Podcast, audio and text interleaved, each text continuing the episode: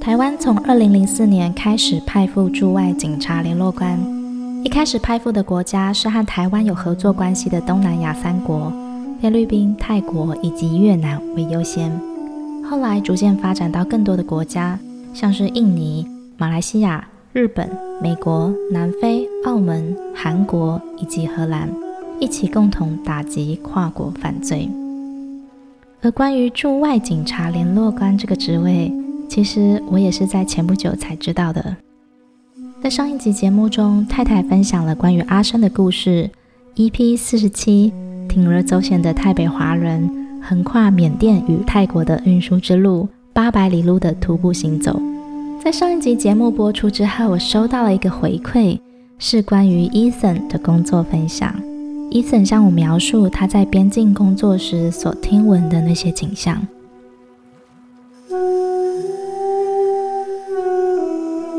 运送者一组十人，前后各有一名持冲锋枪的游击队员保护，利用夜黑风高的半夜徒步穿过边界山区，或趁着干季的时候徒步渡河抢进泰国境内。我们看到后就直接开枪，对方也会马上还击。如果对方被我们歼灭，背包里的东西就是我们的战利品。他们得意洋洋地戴着夸张的首饰，说着他们的丰功伟业。当时我看完伊森的描述，赫然间我才惊觉到，原来数十年前的那些事情，至今依旧存在着。跨国边境间的问题依旧难解，或许由于市场的需求一直存在着，所以毒品贸易至今也仍然像罂粟花般的盛开绽放着。于是，在这一集节目，太太邀请了 Ethan，Ethan 一位驻外警察联络官。一位国际刑警出现在新闻照片中时，会穿着印有 CIB 台湾刑事局的背心；而由台湾刑事局 CIB 派驻海外的警察联络官，他们的主要工作是搜集犯罪情报，像是毒品贩运、海外诈骗集团、缉捕逃犯等等之类的。这一期内容相当精彩，Ethan 会跟我们一起聊聊关于亚洲国家间的毒品贩运情况。还有从去年开始，台湾人很关注的柬埔寨园区诈骗案件，以及最后，Ethan 也会跟我们分享他长期派驻海外的一些生活经验。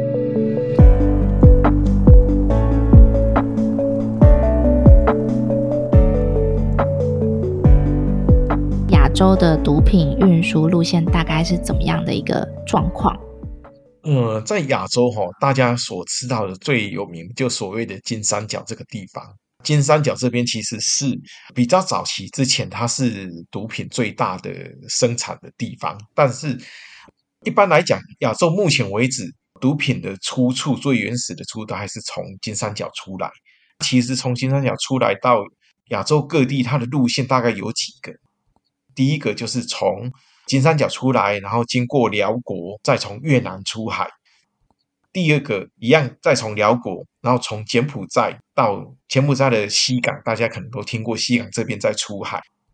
那这两个路线，它可能就是沿着湄公河，从湄公河流域这样子。所以他们也曾经所查到的，就是说用船运的部分，从湄公河这样沿着下游走，然后从越南也好，或者从柬埔寨这边出海，再运到亚洲各国。第三个路线可能是比较常听到的、遇到的路线，就是从一样金三角出来之后，直接从泰国境内，从泰国境内到曼谷，或者是更往下到普吉岛或是泰南的部分，再运输出去。然后一般我们会想，因为现在金三角它的毒品哈，主要都是在缅甸的这个地区，因为包括寮国跟泰国，他们其实已经扫荡了很久一段时间，而且现在。毒品最主要还是海洛因，但是它种植罂粟花的部分，其实在泰国已经绝迹了。所以现在毒品的生产跟制造主要都还是在缅甸。但是很奇怪哦，你会发现毒品其实从缅甸直接出海的比较少，因为缅甸这边的它的公路的建设并没有这么发达，比如说泰国这么方便，它有一些直达到那个港口海沿海的地方。那因为这些毒品呢，主要是中南半岛这边出海之后，它的去处主要是台湾、日本啊，甚至到澳洲、纽西兰或是马来西亚、印尼这些国家。可能日本跟澳洲的其实毒品的价格是最高的，所以其实大部分的最终的目的地都是往这个国家。那反而台湾，台湾也算是一个目的地，但有时候台湾也是一个转运站，因为有些毒品会经过台湾之后再往日本去。所以它目前亚洲路线主要是这样子。所以金三角，泰国的金三角还是一个毒品的源头，就是它出口还是从这边。出去这样子为主，没错。像您刚刚所提的，在缅甸的那个状况，像是缅甸的那个路，我有听住在缅甸的朋友说，缅甸的基础建设是非常的差，不仅是常常断水断电，连基础道路都没有。如果你要看到柏油路是非常困难，到现在哦，都还是那种一开过去就坑坑洞洞，然后黄土飞满天的状况。所以，就像在上一集节目当中讲到阿生的故事一样，为什么会用徒步行走的方式？其实也是有这样的考量。是。那您刚刚有讲说，现在在泰国啊，还有辽国，也许是因为抓得很严的关系哦。其实，在毒品制造这方面，像是罂粟花的种植，已经非常相当少见了。其实，泰国在毒品方面的罪责是非常的严重的哦。轻的话，最轻是四十年有期徒刑；那重的话，就是直接无期徒刑，或是直接判死刑。那泰国有一阵子是曾经因为严厉执行扫毒，大规模就是非常严格的那样子。那这个人数一度到达很多人，就是有两千五百人，然后也曾经被人权团体强烈抨击过。可是我觉得，就是怎么说呢？一个事情都有好坏两面嘛。一方面，也因为这么严厉的执行哦，在泰国杜绝了不少毒品来源，就是这么严厉的扫荡，诶，所以毒品量、交易量或者是制造的地方就是大幅下降。不过呢，有市场需求，就一定还会存在着。我觉得毒品贩运就像海平面下的冰川一样，我们虽然眼睛看不见，但是并不代表不存在。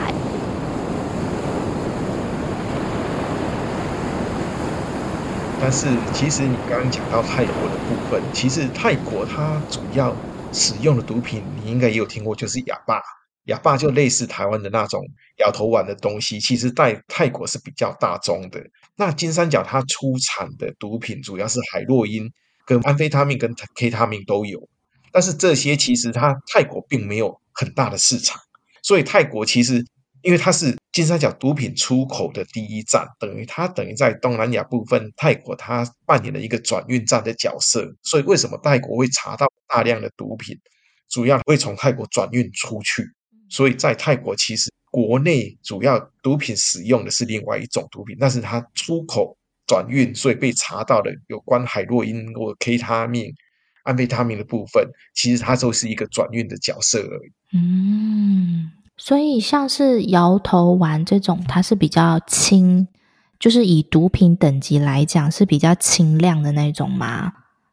它也不是比较轻量。其实这边最近这几年，世界各国都一样遇到的问题是比较麻烦的，就是所谓的新兴化合毒品，有点像是那种 K 他命，那个也是，他们就是弄一些原本。你像海洛因，它就是从罂粟花这边提炼出来，但是新兴化学毒品它就是会掺杂一些化学原料，然后做成一种新的毒品，所以它的那种致命性或者是那种量，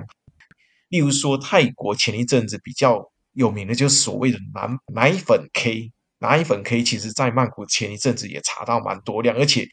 在泰国有很多在疫情前有很多人在曼谷的夜店因为吃了这个奶粉 K 而暴毙。这个就是所谓的新兴的化学毒品、化合毒品。那这种东西变成说，年轻人在使用这些新兴毒品，是因为需求、好奇，但是没办法去控制量，所以这些毒品反而是目前世界各国面临比较大的一个问题，因为会很容易就会致命。哦，因为掺杂了那些化学合成的成分，它就变得没有那么纯，然后有可能一些化学成分所引起的反应，会让身体有更剧烈的一些产生。哦，我其实对这方面了解蛮少的，听你这么一讲，我才觉得哦，什么奶粉 K 我也不知道诶。呃，你可以去查，就是在泰国，大概疫情前有奶粉 K，它的英文我突然间忘记了，就是营养是 Ketamine Milk，Ketamine Milk，是因为很像奶粉，所以叫奶粉 K 吗？对对对对，而且疫情前刚好疫情前那一段时间，曼谷遇到还因为那时候泰国夜店死了很多人，就是因为吃的奶粉 K 而暴毙的。哦，原来是这样。我嗯，夜店离我很遥远，因为大家都知道太太是住在乡下这样子。我们我们这里根本没有夜店哦。但是泰国的新闻是报很大的，那一阵子的泰国新闻很大。好，那在我居住的地方，哈，从美赛到清莱市区这一条路上，其实就有两个检查哨口。那他检查的其实不只是你有没有身份证，因为在美赛这个区域有很多。缅甸华人啊，或者是嗯逃来这里的中国人等等的，所以在经过检查哨口，他们都会检查你的身份证。像我每次都还是必须要带护照，以免就是有什么状况发生。但其实所检查的不只是身份，还有毒品。如果你是开货车的，或者是你是搭公车，好，或者是你就是看起来很可疑的人，他一定会去搜查你车上所有的东西，这样子。那或许是因为。泰国金三角的特殊位置所占成的地利之便，所谓地利之便，就是在像您刚刚所提的运输的方便，所以才让毒品贩运的这个问题至今还是很难解。嗯，我不晓得是不是有这样的关系。那关于这一点呢，Ethan 有没有可以跟大家分享的案件或是一个详细的状况？这样。因为你刚刚提到从美赛到青莱这一段的那个检查哨，嗯、事实上以前我也曾经自己开车经过好几次，那也包括有一次我很好奇，自己就从美赛搭着公车直接到了青莱，哎，体验一下当地人搭公车到青莱的感觉。那就像你说的没错，就是到那个检查哨的时候，只要开车一定就会被被拦下来，可能他会看着，他不会每一台都检查，他只是哎从我摇下来。他只要觉得你不可以，可能就会让你就直接就这样子过了。那一次公车的体验也蛮新奇的，因为我发现警察会上来公车里面东看西看瞧一瞧。那有些他就会叫叫你出示一下你的身份证或者护照给他看一下。事实上，这些检查哨可以想象他们的心态。我每天就要拦查这么多的车子，这么多的人。这种东西就是会有一种所谓的职业倦怠，因为你不可能随时都很警觉性很高，尤其那种每天都会经过的，搞不好司机跟这些哨口，每天我经过两好几次，我跟这些警察都很熟的，所以这些警察可能过了之后，每天这样子拦查，除非是很特殊怀疑，不然一般这不是只有泰国这边，一般不会这么认真的去检查。例如说，我今天开了一辆货车，很很大的卡车。我只要塞两箱在最里面，毒品塞在最里面的，然后可能这个卡车的司机一天要经过这个检查哨好几次，我也跟这些检查都很熟。说实在的，我们也知道说这些货运司机通常都会给小费，因为过这个哨口以免，虽然说可能他们没有违法，他们他们避免可能还是会固定进进出出，会给一些小费。哦因为这个可能是公司会说啊，这样也是等于是给这些警察不要对我们的货物太啰里啰嗦。那他如果真的有心，他在一个卡车的很多的很多的货物里面，我塞个两箱，而且塞在最里面，不可能把所有的卡车的货物搬下来一个一个检查。所以这个东西对走私毒品的集团来讲，这不是什么大问题。这个哨口其实做有点像是摆样子用哦。其实还有另外一个点，我们也知道，从美赛到清莱，它的真正的主要干道可能就是那一条，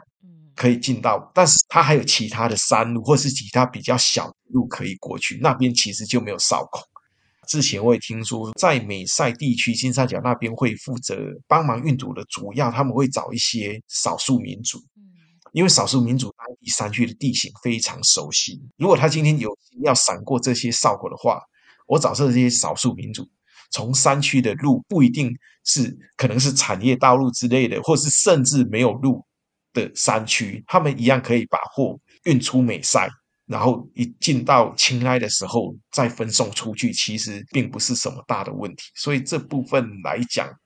还是必须要有一个阻挡。但是事实上，我觉得对真的有心运毒的人来讲，其实作用并并不是很大。对耶，好像是诶。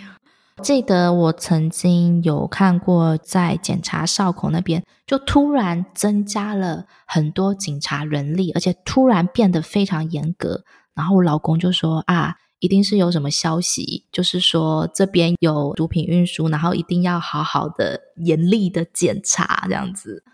对，因为这种通常都会，例如说，我不晓得你还记不记得去年六月，去年六月的时候，嗯、台湾在桃中呃桃园高铁站发生了一个命案，就是三个泰国人在那边杀了两个泰国人，其实在台湾发生的，就是等于是移工，三个泰国移工。在台湾把一对夫妻，那对夫妻其实是台泰双籍，那等于他们等于是中介的角色，而且是台北云南人，然后后来移移居到台湾。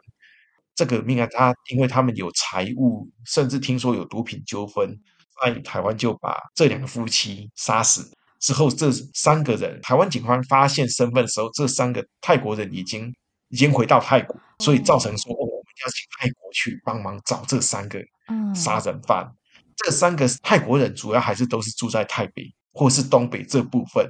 当初的时候听说有呃一个也是在清迈山山上这边，那可能哦他回去的时候知道泰国警察要找他，那也有听说会偷渡到缅甸，所以像像这个时候他们那种哨口就会就像你刚刚讲的会非常加强，因为要拦截这些可能重要的重大的逃犯跑到边境去。主要是这样，所以当初你有处理这个案件吗？有这个案件，就是 当初压力很大。我这边我记得那时候破案的时候，泰国的报纸这个案子还是头版。才所提到的案件发生在二零二二年的六月，有一对泰籍台侨夫妻。不幸遭到杀害，并被弃尸在桃园高铁站停车场的轿车里。这是一起两尸三命的案件，而凶嫌是三名泰国籍的男子，其中主嫌坦承他是雇佣另外两名在台湾工作的泰国移工动手杀人，而这两名被雇佣的泰国移工以及主嫌本人，在杀害李姓夫妻之后，就直接逃亡至泰国。这一起案件在泰国与台湾的合作协助之下，已将嫌犯逮捕到案。而嫌犯坦承杀人的动机，除了金钱纠纷之外，其实还有牵扯到了毒品。虽然这起命案是发生在台湾，但是由于泰国跟台湾并不是邦交国的关系，所以没有办法将嫌犯引渡回国审判。所以这三名嫌犯是留在泰国接受审判。而根据泰国过往的案例以及法律来看，这三名嫌犯被判无期徒刑或是死刑的几率应该是蛮高的。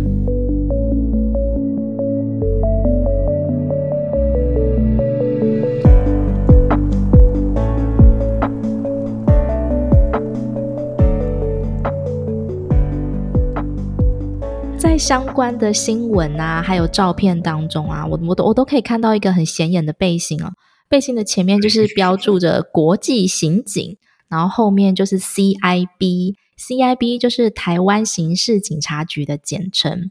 那身为国际刑警的你，我很好奇，在国与国之间的合作调查，台湾会不会因为比较特殊的外交关系而受到影响？就是说，可能会有承受来自中国的压力啊，或是。台湾因为还不是一个独立的国家，而在国际上跟国与国合作的时候，会有承受一些莫名的压力，或是得不到认可等等之类的，会有这样的状况发生吗？这个应该分不同的，应该来讲是，这是一定会啦，一定会有，有这个是我们台湾外交处境上一个比较困难的地方，这个是。在任何方面都会遇到这样的处境。那其实打击犯罪来讲，其实我们其实跟每个国家都说，我们打击犯罪，我们的共同目标、共同的敌人是犯罪者，所以不是所谓政治。希望说尽量减少政治的干扰。因为我们目标不是彼此，而不是对方，我们是，我们是要对着是所谓的真正的犯罪者。例如说毒品犯罪，这是所谓的万国公罪。那万国公罪的话，台湾这边有相当多的情资情报，希望例如说跟泰国或其他东南亚国家合作。他们一般来讲，通常比较会摒除所谓的政治因素，因为打击毒品犯罪在各个国家不会把政治扯进来，因为一般我们常听到的所谓的政治归政治，什么归什么，那我们这边也可以讲说政治归政治，打击犯罪归打击犯罪。我们以这个角度来跟我们的其他国家，即使因为东南亚就是没有邦交的关系，那但是我们以这个来跟他们谈说，打击犯罪，即使有台湾人参与，但是在你们国家领土发生，对你们国家也不是一个好的好的情况。那我们用犯罪来消灭掉，通常在地，例如说泰国，他们都还蛮支持说，只要不扯到政治，那共和党的犯罪，他们其实很愿意的。跟我们的一起来配合执行这些工作。第二个，你刚讲到的所谓的我们几乎都会穿背心啊，我会觉得说在泰国工作，我会觉得泰国也是对我们还比算是比较友善的一个国家，因为其实，在东南亚其他国家比较会考虑到政治的因素，例如说，好，他们也希望跟我们一起合作破案，但是破案之后。希望彼此都保持低调，不要有什么哦见报啦，或者是大肆宣扬。但是泰国这部分，其实他们本身就还蛮喜欢把这些案子公诸于世，就是让他们的新闻变得很热闹。对，而且他们也秉持的说，这个跟政治没关系，这个就是共同打击犯罪。例如说，我们会尽量把 CIB 这个名称在国际上推推广出去。例如说。我们一听到 FBI 或者是 DEA 美国警署这边，它的名号就是它的代号，就非常响亮，而且大家都知道这是什么单位。所以其实我们也会在泰国也尽量建立这样子。一听到 CIB，他们就说：“哦，台湾的刑事警察局的形象。”那用 CIB 的代表跟他们合作，其实某种层面就是淡化了所谓的你刚刚所讲的政治因素。我们现在就是用打犯罪的单位来跟你们泰国打击犯罪的单位，我们一起来合作侦办这些案件，不会牵扯到太多所谓政治的东西。那这部分其实他们也很乐意在这边跟我们配合，而且跟我们一起合作这些事情。了解，因为毕竟共同的目标还有共识都是在抓到罪犯，然后把犯罪的问题给解决，所以有一个。更大的共识跟前提走在前面，就比较不会因为国际间的一些莫名其妙的因素而受到影响。这样子，而且 CIB 国际刑警这个背心多亮相的次数越多，其实也有助于台湾在国际刑警方面的形象塑造。那刚刚你有提到说 DEA，DEA 大家都比较知道嘛，熟知，因为很响亮，就跟 FBI 一样，DEA 就是美国缉毒署。那在泰国这边的合作单位呢，跟大家介绍一下，泰国皇家警察的缩写是 RTP，然后还有泰国肃毒总局，就是专门扫毒的这个总局，它的代号是 NSB。那这些都应该是你在跟泰国合作的时候比较有接触的跨国单位。那我也好奇说，在跟跨国合作的调查当中，有没有让你印象深刻的一些互动过程？就是可能是人与人之间的，因为我知道当国际刑警英文一定要很好嘛，因为要跨国合作，或者是有没有曾经因为语言的隔阂发生一些有趣的事情？部分其实，在泰国这边，其实目前为止合作最多还是 NSB，就所谓的速度总局。那这个单位其实跟私底下，我在那边工作四年，私底下等于是都已经变成好朋友的那种关系。那跟他们来讲，其实我只能说，呃，英文不用太好，因为大家英文都差不多的程度，彼此之间都可以沟通。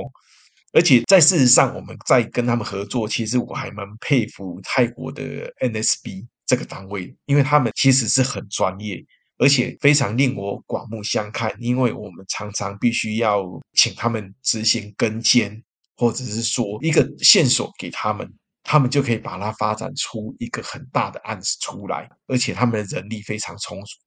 那跟他们互动之间，事实上，虽然说执行案件，其实我们在国外没办法自己所谓的去执法，因为我们在国外国外是没有执法权。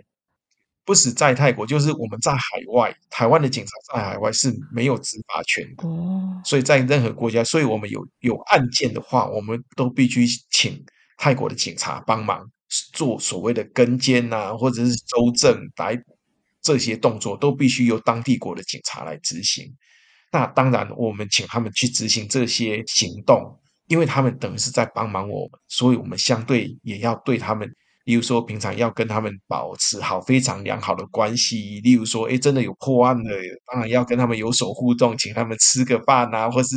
等于跟兄弟一样，跟那种感情已经有点像是。我也曾经都是跟着他们一起出勤，但是我就是在旁边看。但是他们也说，哎，例如说我去等于类似那种探班的角色，就是说，哦，他们很辛苦，帮我们在一直在跟监，那我们就哎带个饮料啊，或者说哎他们。真的有休息的时间，我们去去探班，或者说，哎哎，大家哎，这个东西，而且我觉得泰国人的个性还蛮热情，而且其实跟我们台湾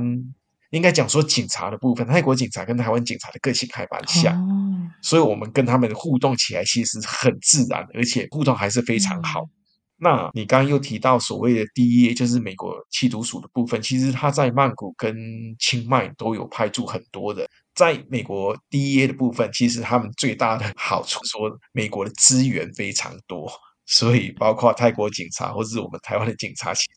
很需要他们有一些资源，都必须要依靠他们毕业来提供，因为速读的这个工作，事实上要花的成本其实是很大的。例如说，一组人出去跟着跟监，搞不好跟。一两个礼拜，甚至长达一个月，这些人的吃住花费，或者是说使用的一些高科技的器材，这些其实都是很要花很大的资源。那泰国警察，或者是我们台湾这边，其实有时候没有办法支援这么多的费用的时候，那支援的部分，其实美国还没蛮愿意帮忙在这部分。哦，所以基本上 DEA 就是出设备、出资源的一个状态，是吗？他们也会整合案件，例如说，等于他们有点比较像是老大哥。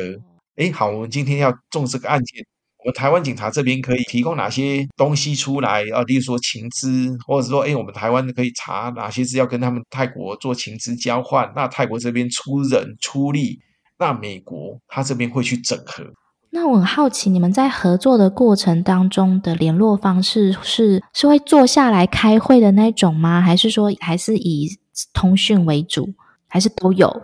呃，都有，都有。我们也是常常都会一起开会。例如说，好，我们这个案子一开始或者告一个段落了，或者是中间到一个程度的时候，我们就会呃聚集一下，大家开个会，说这个案子可能大家讨论一下各方面每个单位不同。例如说，台湾这边有什么新的发展，嗯、那泰国这边整个做的过程怎么样，大家整合一下。但是平常的时候，我们还是，例如说，我们用那组个群组。例如说，诶，泰国警察跟监发现一个，例如说，他们发现一个台湾人，新的台湾的犯罪者出现，他会把这些东西直接丢到群组。那我们台湾就赶快先把他的身份找出来说，哦，这个人他的背景是什么，然后回馈给泰国警方，说，哦，他也了解说，哦，原来这个人跟他们现在在跟的对象的关系是什么，从中把。他们这个，例如说犯罪集团的组织架构，把它建立起来。哦，我刚在听你描述的时候，我脑袋里浮现都是所看过的那些电影画面。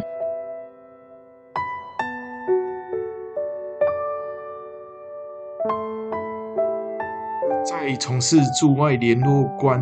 的这几年，一定会有一些比较令人印象深刻的场景或者是片段。那其实这些场景片段让我印象这个并不是说，可像可能各位在好莱坞电影里面看到的那些比较刺激的场景啊。事实上，让我印象比较深刻的就是面对看到的这些无知的青少年，就是从台湾出来犯罪的这些人。有一个案件大概是这样子，在泰国逮捕到一个运毒的台湾年轻人。当我过去见到他的时候，很明显他一脸无知，而且不觉得这是一个很严重的犯罪。问了我说：“诶，是不是可以回台湾关啊，或是怎么样啊？”他不晓得在泰贩毒，就像刚刚太太所提到的，轻则四十年以上的有期徒刑，或是更严重。那也许减刑或者是一些因素，他至少会在监狱二三十年，至少三十年，我想跑不掉。一个二十几岁的年轻人出来到海外，然后必须要坐牢，坐了三十年出来。当他出来的时候，已经五十岁的年纪，他人生最精华的时刻就这样没了。然后他可能不晓得说，还没有感受到这样的情形吧。所以其实我觉得还蛮感慨的。你因为你可能无知，或者是认为说，呃，这没有什么。这并不是什么东西，呃，不是什么很严重的状况，这样，但是你的人生就这样没了。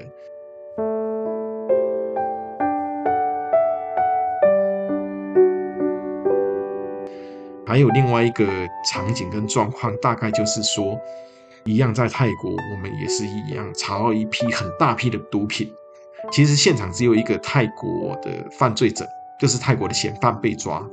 同时她是一个女性。他身边跟着一个小女孩，大概三四岁，很可爱。因为我们当初去查缉的时候，也大概很晚，晚上大概十一二点，可能小女孩三四岁，对这么多警察突然出现在她的周遭，她并没有所谓的意识，可能也太晚太累了，她就在她妈妈的怀里就很沉睡的睡着了。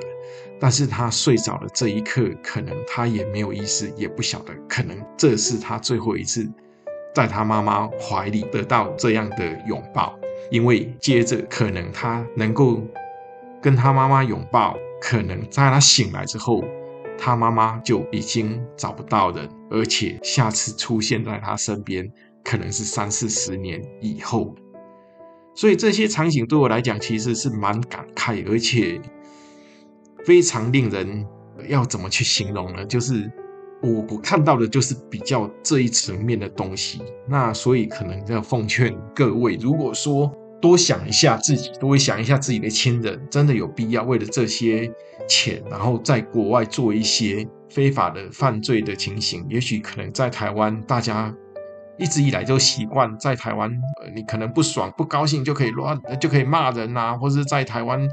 在这边的自由的风气之下。以为到了国外还是一样可以用台湾这一套来生活，有什么问题我可能律找律师解决，或是怎么样啊？可能用网络的声量，或是舆论的压力，可能在国外并不是年轻人所想象的这样子。一不小心一失足，可能你的人生就会毁掉。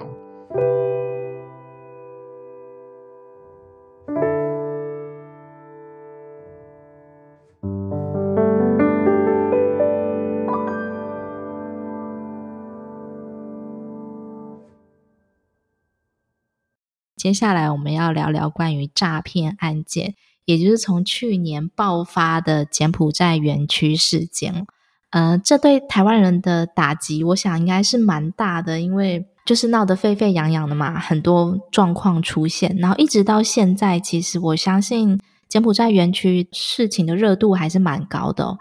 不过在去年开始爆发的时候，一时之间有很多真假交错的资讯传出。像是就有朋友问我说：“诶，我要去泰国，我会不会遇到危险呐？”然后我就跟他们说：“嗯，其实，在泰国很多诈骗的都是台湾人诶，泰国人可能还比较怕台湾人哦。”这样我就开玩笑这样讲。在这方面哦，不知道 Ethan 这一两年或者是这几年之间有没有处理过诈骗的案件？应该说，你现在住的美塞其实算是诈骗集团的一个热点地区，尤其过了那个桥，大吉利其实就是一个热区。去年的柬埔寨案件发生的时候，其实我就一直都在第一线处理这些诈骗案、这些的人口贩运的案件。那时候我我一直都在柬埔寨，那甚至有好几次去到最有名的西港。其实刚刚提到的诈骗。的真真假假，其实我们处理的过程发现，这些所谓的被人口贩运骗过去的一些台湾的一些年轻人，我们相信大部分的人，我们没有真精确的统计的，但是大概八成以上都是自己知道要去做诈骗集团，所以其实比较很少数是所谓真正被骗过去，那也是有。在高风险的时候，有一些人其实有一些是用诈骗的方式，比如说，哎，骗自己的同学说好，你自己来这边，我们这边有很好的工作，可以所谓的高薪的工作，那你什么技能都不会，都都不会都没关系，我们只需要你过来就可以赚很多的钱。而且去年新闻报这么大，大部分的台湾人年轻人都应该有这个概念，只要去突然间有这种所谓在东南亚地区，包括泰国、柬埔寨或者是缅甸有那种高薪的工，其实我们现目前呃察觉到的一些脸书的。招聘的广告，他直接就跟你摆，就是说我我这边是招募要做偏门工作，那你还去，这个还能够怪谁呢？你还能说啊，那我我去试看看，然后做做不习惯，再请政府把你救出来，这个其实是蛮奇怪的逻辑。应该这目前年轻人都大概都知道，而目前我们发现，其实现在还会继续出现出去，目前这些案件还是一直都有。但是我们相信这些出去的人，明明都知道自己要去做非法的工作，只是去到当地的时候做的不习惯，而且甚至有些在台湾就已经跟他们所谓的公司已经先借了钱。好，我先钱借你，你就是过来工作。今天你做不习惯，你做一个礼拜，呃，做不到一个月，你就要回去，你是不是要把我借你的钱要还给我啊？因为等于是你跟我公司签约预支薪水，那你还做不到。这些程度的话，你是不是要赔钱？这个就变成说，一些年轻人出去了，又怕家长担心，又怕家长骂，不敢跟家里人说他是去做这些非法工作，所以他说我被绑架了，我在这边，所以那个公司要我付赎金，我才能够回台湾。他们的讲法变这样子，那事实上是明明你就跟人家借钱，但是你不还钱。然后就说哦，你自己是被骗过去的。其实我们前一阵子也是，也是在泰国。我想你，我不知道你有没有听过，就是包括在清迈这边，例如说哦，他一个台湾年轻人去清迈的夜店，然后被下药，醒来之后，他就在缅甸的某一个什么诈骗局里面。可能你的朋友比较担心，我去泰国，因为有这个新闻出来，而且报很大，是不是去泰国去玩会被下药，然后被绑架绑走？那其实这一个很简单的一个逻辑，我今天诈骗集团，我要绑一个会讲中文的人，你自己那一带地区居住，那边的讲中文的中国人、华人有多少？我为什么要跑到曼谷、跑到清迈，特别去绑一个人，千里迢迢的才运到缅甸？我缅甸边界就一堆讲中文的中国人在那边工作，我要绑，我随时从那边绑就可以了吧？他所叙述的，就是说我在清迈的夜店喝一杯饮料，被下药之后醒来之后，就在缅甸的没记错，就所谓在腊树或是孟腊小孟纳这个地方，这一个路程要超过十二个小时，还要过一个关口。我想说，有哪一种迷药可以让你昏迷十二个小时完全醒不来，而且没有事，不吃不喝？我想麻醉医生，除非是生产麻醉医生有办法麻醉，也不需要到这么多个小时。他怎么有办法去控制那种药量，让你麻醉，让你昏迷十二个小时，然后又把你再过关口之后再醒来？所以当初我们他这个说辞，其实很明显就是在骗家长，说啊，我就是被昏，我才一醒来就在缅甸这个地方。其实这是完全不合逻辑的一个状况。就是用逻辑去思考的话，你就会发现这个说法是漏洞百出的。而且之前比较常听到的，就所谓的割器官这些传闻，其实最早出现也是从柬埔寨这边。但是我们长期在柬埔寨，或者是说你在泰北、缅甸这个地方，很简单的一个逻辑概念：你生病，你觉得在柬埔寨或者是泰北这个地方可以找到。很厉害的医生可以开刀把你的器官取出来，然后再把你缝合之后回来让你没事。而且器官是需要新鲜的才能够做移植，而且器官移植需要等于是不是一般医生就有办法执行，需要很厉害的一种就是专科的医生才有做所谓的器官移植的这个动作。但是我相信在缅甸、柬埔寨这个国家，他们看病都是真的有钱人，都是往新加坡。甚至往台湾这个地方，这些国家这个地区的医术不到有办法说，我还有办法做成器官移植，而且你这个人还可以好好的。如果柬埔寨跟缅甸有这样技术的医生，那他们的医疗环境也不至于这么的差。没错，所以这个传言其实我还蛮存疑的啦。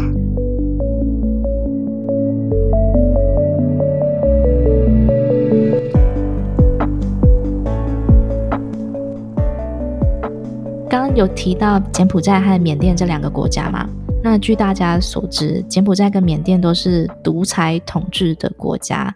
那我也很好奇，在处理跨国的像是诈骗案件或者是人口贩运的时候，会不会因为当地国家的政治因素而多少受到一些影响？还是说国际刑警是可以独立划分出来的组织，它是不会受当地国家政局的影响呢？呃，这是不可能的。我想，这个对被当地国家政局影响，其实就是打击犯罪这一部分，其实是在这些国家，其实最大的困难点就是当地的政局的影响。举例来说，我们先举缅甸的例子，在缅甸的所谓的金三角，或者是说之前最有名的 KK 园区那那个地方，其实这些泰北其实很多地方是缅甸政府管不到，因为它就是所谓当地的军阀割据。连军政府他都管不到这个地方，这些军阀或是当地的军队控制的地方，他为了要收入，他也必须要有收入。难得这些诈骗集团在那边设据点的时候，提供这些当地的所谓的游击队或军队这些头目最大的收入，就是可以说：哎，你诈骗进来来这来我这边设机房，我这边开始去抽成，甚至跟你们合作，我可以赚到很多的钱。为什么大家诈骗集团会？往这个地方去跑，因为这个地方等于是我政府在维持当地的那些军队，我在保护你这些园区、这些集团，互谋其利，变成说这些抽所谓的税，但事实上就是说你要缴费，那我保护你这个园区，那例如说每个月缴多少，反正你又不是骗我这边的当地人，你骗的全部都是外国人，所以对他们来讲，他无所谓啊，这就是很明显在缅甸里面。地方为什么会发现诈骗集团都往这个这一个区走，就是因为政府管不到。相对来讲，柬埔寨的这部分其实最有名的就是西港这个地区。如果有机会，你可以去西港这边看，它最早期就是所谓中国“一带一路”一个很重要的一个投资的地点，因为它很多网络赌博，合法的网络赌博，最早期柬埔寨有开放的一些真正的合法的网络赌博的牌照给这些中国老板去那边投资。投资了之后，又又发现好像太过猖狂，所以他们又把网络赌博的牌照又收回。因为一开始他们在“一带一路”投资的很多，所以很多中国人直接进到里面去工作。他们也开始大兴土木，建了很多的大楼。突然间把这些牌照收走之后，大部分一大部分的中国人全部回撤出，就是当地就突然间整个冷掉了。接着又遇到疫情。整个西港地区变成等于是一个我准备要开开始要建设起来的城市，一夕之间人全部跑光，所以那些烂尾楼有一千多栋，所以那些的投资全部停滞，只剩下一些当地的赌场，或者说，哎，他们那边盖起来的那些所谓的社区啊，准备要给新的人进驻的地方。转而说好，那我已经都已经空在那边，我干我干脆租给诈骗集团，所以诈骗集团整个会整个集中到到那边去，是一是有一个历史因素。刚好诈骗集团就看看中这样空的大楼，就慢慢的开始进驻到柬埔寨西港，所谓的变成所谓的他们的园区，就是一个一个社区进驻之后，他们又把上下游的相关产业。例如说，当地政府又配合他们，好吧，我把你们这个地区的网网络建设好，然后需要的一些什么呃娱乐啊，或是餐厅啊，一些生活需要的，全部都在园区里面，全部都帮你都帮你弄好。弄好之后，欢迎你诈骗集团来进驻。久而久之，变成说，回到我们刚刚讲的，当地政府的态度有很大的关系，因为这边诈骗集团又把他们的经济活络了回来。当地政府也认为说，反正你这些进来这边，我也不管你做什么，但是你该缴的费还是要上缴。可能你骗的都是国外的人，不是我柬埔寨的当地人，所以他当当地的柬埔寨其实也一开始也不太管这些事情。久而久之，就是因为太过严重，而且影响的不是只有台湾。其实台湾在这部分其实只算是一个小部分而已。去到诈骗园区被骗的所谓人口贩运，去到那边的东南亚各几乎都有民众被骗到那边去做诈骗，甚至我们还在当地看过所谓印度的人、非洲肯亚、奈及利亚或者是伊索皮亚的人，也都进到这个园区去做诈骗。所诈骗的对象不只是只有台湾哦，他们最大的、最大宗的主要一开始还是以中国的民众为主。所以造成中国政府对这些诈骗集团其实是非常头痛，而且他们的头痛可能甚至于比我们台湾政府头痛的上百倍以上，他们的损失也非常大。那你可以想象，中国政府跟柬埔寨政府其实是非常好，而且对他们影响力非常大。即使在中国政府对这些诈骗集，在柬埔寨诈骗集集团也没有办法可以直接一次把它铲除掉。你就知道说，这些犯罪，所谓的诈骗犯罪，对，如果是当地国政府的态度，其实是占很重要的一个因素。我来分享一下缅甸的部分，因为我所在的位置是美赛嘛，它是临近于缅甸的大其力。那大家比较熟悉的缅甸 KK 园区，它是在离美赛大概有十个小时的路程，它是靠近缅甸。棉瓦蒂、棉瓦蒂的部分这样子，那其实坦白说呢，我有好几个教过的学生，他们都在大其力的诈骗园区里面工作过，然后一直到现在还在做的也有。根据他们透露呢，其实有好几个嗯主管或是老板，其实都是台湾人哦。那当然还是以中国人为多数。那这些中国人呢，就像你刚刚说的，都是中国人骗中国人。他们所诈骗的对象，其实也是以说中文的族群为主。这样子，其实我有时候会很好奇，想要问关于园区里面的一些真实状况，是不是真的像台湾新闻所说的那样？但我又不好意思问的太直接，因为他们都会先说，他们所从事的这些诈骗类型的工作是属于博弈型的。就是线上博弈，线上博弈就比较偏向你情我愿的那一种这样子。至于当地政局的关系，会造成诈骗园区，就是形成一个园区的形式，就真的是跟缅甸当地的政局很有关系。因为像无论是大其力或是棉瓦蒂这两个地方，其实它都是属于那种。三不管地带，就它也不属于缅甸政府管，它是由当地势力的人去我说了算这样，所以就会变成很多种状况，就是诶，你只要有缴钱，像刚刚讲有缴些税啊，就可以做很多事情这样子。然后据我所知呢，大其力就是缅甸大其力的房价。甚至是比梅赛还要贵的哦，然后它的物价也是 比我们梅赛当地还要高很多，很难想象。对，很难想象，就是在那个黄土烂泥巴路，竟然房子还可以卖好几百万，甚至千万。讲说谁要买啊？哎，可是真的就是有很多土豪啊，或者是嗯，他们透过这样的工作赚到钱，那可能是某种洗钱的方式等等之类的。也，顺便跟听众朋友分享一下，这是比较大家不为熟知的状况，但是是真实的。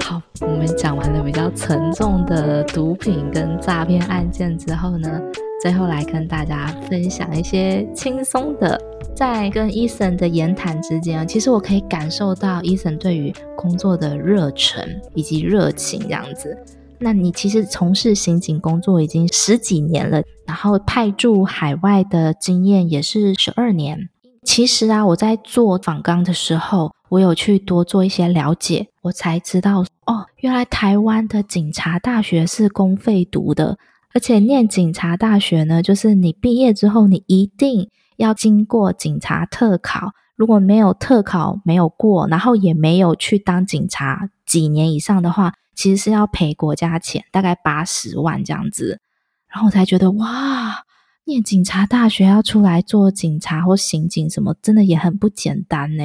而在刑警这方面呢，刑警方面又比警察再更为严格，因为我看说要成为国际刑警或是像您这样的警察联络官。除了要经过特考，然后还有训练、栽培以及本身的专业能力之外，我想应该还有一些人格特质是很重要的东西吧。然后你能不能用你的经验，给一些或许他对于从事刑警领域有兴趣的人，给他们一些建议或是想法？从事刑警，或者是说从事国际刑警，其实甚至派驻海外，我想最重要就是人格特质。你的人格特质是比较外放的人格特，喜欢交朋友，好奇。其实当警察联络官或是国际刑警，你的人格特质必须要外向，而且很喜欢去交朋友，而且喜欢就是行动力要很强。如果你不具这些人格特质的话，你从事这个工作其实是非常痛苦。应该讲说，所谓的我们的工作是二十四小时，随时都会有状况发生，而且你一接到任务，随时可能要马上就要出门去处理这些事情，所以行动力要很强，脑筋要非常清楚。因为我们在海外就是一个人，你说我一个人可能要赴两个到三个国家，没有没有任何人可以跟你商量，没有人可以跟你说，哎，先讨论一下要怎么处理。案件来了，事情来了，你一个就就要马上做一个判断。好，我现在这个事情，这个案件来了，我要怎么处理？我要联联络谁？我要怎么样？赶快去沟通协调联系，要找哪些单位来帮忙？第一时间我要怎么去回报这些这些案件发生？那重点是在哪边？因为也必须同时要跟国内的长官报告说，而现在目前这些事情发生了，那我现在开始准备第一步、第二步、第三步，我要做了哪些工作？这些东西等于是要内化到你心里面。例如说，我们我刚刚有比较提到的，就是之前的那个杀人案。我接到消息的时候，哇，杀人犯已经回到泰国了，而且新闻每天在追。其实我们压力大的时候，包括国内长官的压力，很多都是来自于新闻每天在追。那第一个时间想到说，哇，这个案子来了，而且新闻已经报很大了。第一个，我要联络泰国的哪些单位？第二个，我要去找他们的哪些长官？我们是不是要赶快找他们开一个协调会？因为我们还有一些细节跟长官回报，因为长官也必须要跟国内的一些媒体有所交代说，说哦，我们现在已经跟泰国警察取得联系了。当然不会讲细节，但是要知道说好，我们现在已经开始有一些动作已经出现。还有另外一个就是心脏要大颗啦，有时候不是说只有一个案件进来。可能两三个案件，甚至三四个重大刑案，全部都挤在一起。那我很好奇，你有没有曾经在重大案件的那种高压的环境下，曾经有不眠不休，就是可能真的是没有时间睡觉，然后好久好久都没有好好休息的那种工作状态？有啊，刚提到就是我们在海外就是一个人，虽然说我们是有休假，但是我们的休假只是说好，我请个休假。例如说，以前派驻在泰国的时候，请了一个礼拜休假，但是这个礼拜如果发生什么，你还是要处理，因为泰国就你一个警察，台湾的警察派在那边，还是随时待命的状态这样子。呃，我们遇过比比较有趣的，对我来讲自己是有趣的，其实呃有一次我记得那时候也是休假，然后带着老婆小孩，我们去了帕塔亚度假，一到 check in 的时候就接到讯息。好，现在泰国这边有什么毒品的案件需要马上处理，就好赶快 check in 之后，把小朋友带到 resort 的游泳池，很漂亮，请了。哎，那我老婆就带着小朋友在那边玩水，我也在很漂亮的海边的游泳池畔，笔电打开开始工作，那种心情会觉得说，我已经出来要休假了，而且我要完全放松了，但是我还是继续要在工作。嗯，而且我觉得，身为你的老婆，应该也是心脏同样要很大颗，能够随时应付这样的。OK，好，那我现在来带小孩，你去处理工作吧。好，我现在，所以，所以我只要出门工作，笔电啊，或是一些，就是等于是一个行动办公室吧，就是那种小型的列表机，我都随时带着，随时可以列印东西出来。哇！所以，这种长期派驻在海外的生活啊，就是我刚听的时候会觉得，哇，你常常可以飞到很多国家出差，像是泰国啊、缅甸啊、柬埔寨啊、越南啊，就是在这些东南亚国家里面跑来跑去、飞来飞去，好像可以体验到各国不同的文化，我感觉好像很棒这样子。但是这其中的甘苦，我觉得真的是 没有身在其中是很难感受到。像你刚刚所分享的这些这样子，所以这种工作其实要有一个，我本身就是好奇心比较重，所以我对海外的工作，例如说，呃，好的方面，就像你说的，可以体验各国不同的方文化，然后到了一个新的地方，然后说，哎，这个城市我没有来过。诶，但是因为出差，我有机会到这个城市。虽然说我是去工作，但是工作之余，我还是会有一些比较零散的时间。例如说，诶，早上早一点起来，去体验一下当地的市场，或去走一走，看看这些当地的人是怎么生活的。我觉得这个也是蛮有趣的，就是跟一般的那种观光行程是完全不一样的。例如说，之前你去到了普吉岛，或者去到泰南那边的一些城市。我们也是会跟当地的警察合作，那当地警察就会带着我们去吃。哎，我们这边有什么东西是比较好吃，而是是当地人吃的，由他们当地的警察来跟我们分享一些活动啊。主要比较有趣的地方是这个。我真的感觉到你很其实很享受你的工作，也很热爱你的工作。哎，那时候也想到说，其实清莱跟美赛之前我也去了好几次。但是我那时候完全没有去连接到说，哦，原来清莱要在快到美赛的路上，其实就是野猪足球队的那一个，好几年前是很有名的、非常大的一个案件。对，二零一八年，也是我到了美赛出差的时候，也是当地的朋友跟我讲说，哎，有空要不要去那边看一下？那个是那时候的那个野猪足球队很有名的那些那些山洞。而且当地的介绍才会比较能够深入的说，哦，原来他这个山洞其实它的历史传说是怎么样，是怎么样，然后后来发生了这个案子，这个足球队的事件的时候，才变成哦跃上国际的舞台。刚好我去的时候也是，等于还算是在疫情期间，所以完全没有观光客，可以可以非常悠闲。那你有进去那个洞穴里面吗？啊啊、但是没有到很里面，就是走下去而已。从二零一八年事情发生过后，那里就变成一个观光景点。但我在之前我就有去过，在那之前是开放给任何人进去，所以我其实有去走过那个洞穴走到很里面那种这样子。